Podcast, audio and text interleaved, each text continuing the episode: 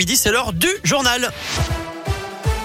Et l'actu en Auvergne, c'est avec Colin Cotte. Salut Colin. Salut Eric, salut à tous. À la une, aujourd'hui, elle était très attendue par les automobilistes, notamment face à la flambée des prix des carburants en ce moment.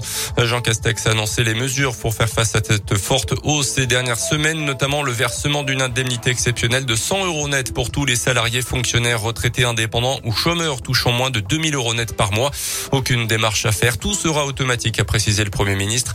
Un coût total pour l'État, 3,8 milliards d'euros. Un coup de pouce financier diversement apprécié dans cette station-service de la région. La nouvelle, elle est bonne pour ceux qui vont en profiter, mais pas pour ceux qui vont pas en profiter. Il vaudrait mieux que tout le monde en profite. Il y a certaines personnes euh, qui gagnent un peu plus de 2000 euros, euh, mais qui ont beaucoup de kilomètres pour aller travailler ou qui font beaucoup de kilomètres. Hein. C'est mieux que rien. Ça va pas couvrir toutes nos dépenses, mais ça reste quand même un bon point pour les salaires modestes. Bah, ça va me changer ma vie. Après, euh, ça fait toujours 100 euros de plus sur le compte en banque, hein, donc on dit pas non. Mais à l'époque où je prenais ma voiture pour aller travailler, c'était 200 euros par mois l'essentiel. Donc voilà. C'est un minimum, mais sans plus. Moi, j'aurais préféré qu'ils baissent les, les taxes sur le carburant. Étant donné que le prix du carburant augmente, la valeur des taxes a augmenté. Donc on pouvait baisser le pourcentage des taxes. Le versement de ces 100 euros net sera étalé entre fin décembre pour le privé, début janvier dans le public et les autres un petit peu plus tard selon le gouvernement. Les étudiants boursiers et autonomes fiscalement de leurs parents sont également euh, concernés. Autre annonce ce matin, la prime à la conversion et le bonus écologique seront maintenus au même niveau jusqu'au 1er juillet prochain. C'est ce qu'annonce la ministre de la Transition écologique. La prime à la conversion pour l'achat d'un véhicule peu polluant sera donc maintenue jusqu'à 5 000 euros et le bonus à l'achat de véhicules électriques ou hybrides est à 6 000 euros. Dans le reste de l'actualité également en Auvergne, les transports en commun gratuits le week-end à Clermont et surtout le périmètre du SMTC. Ça sera effectif à partir du 4 décembre, une expérimentation prévue pour une durée de 24 mois.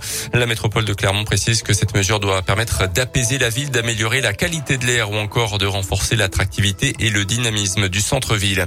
L'incarcération de trois puits mois mis en cause dans une tentative de meurtre en Haute-Savoie fin juin. Ils avaient été arrêtés lundi dans un campement de gens du voyage à Clermont, puis mis en examen, tout comme un quatrième individu individu arrêté lui en Haute-Savoie justement et remis en liberté sous contrôle judiciaire.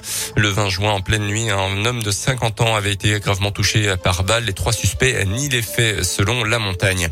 De nouveaux problèmes hier encore sur les intercités Paris-Clermont. 2h40 de retard pour celui au départ de Bercy à 18h57 en cause de la chute de câbles externes sur les caténaires selon la SNCF. Une heure plus tôt déjà, un autre train entre Paris et Clermont avait lui aussi accusé un retard estimé à 3 heures. Les sports avec le foot et un match spectaculaire entre le Sparta Prague et Lyon. Hier en Ligue Europa, après avoir été mené 2-0 au bout de 20 minutes, les Lyonnais se sont finalement imposés 4 buts à 3.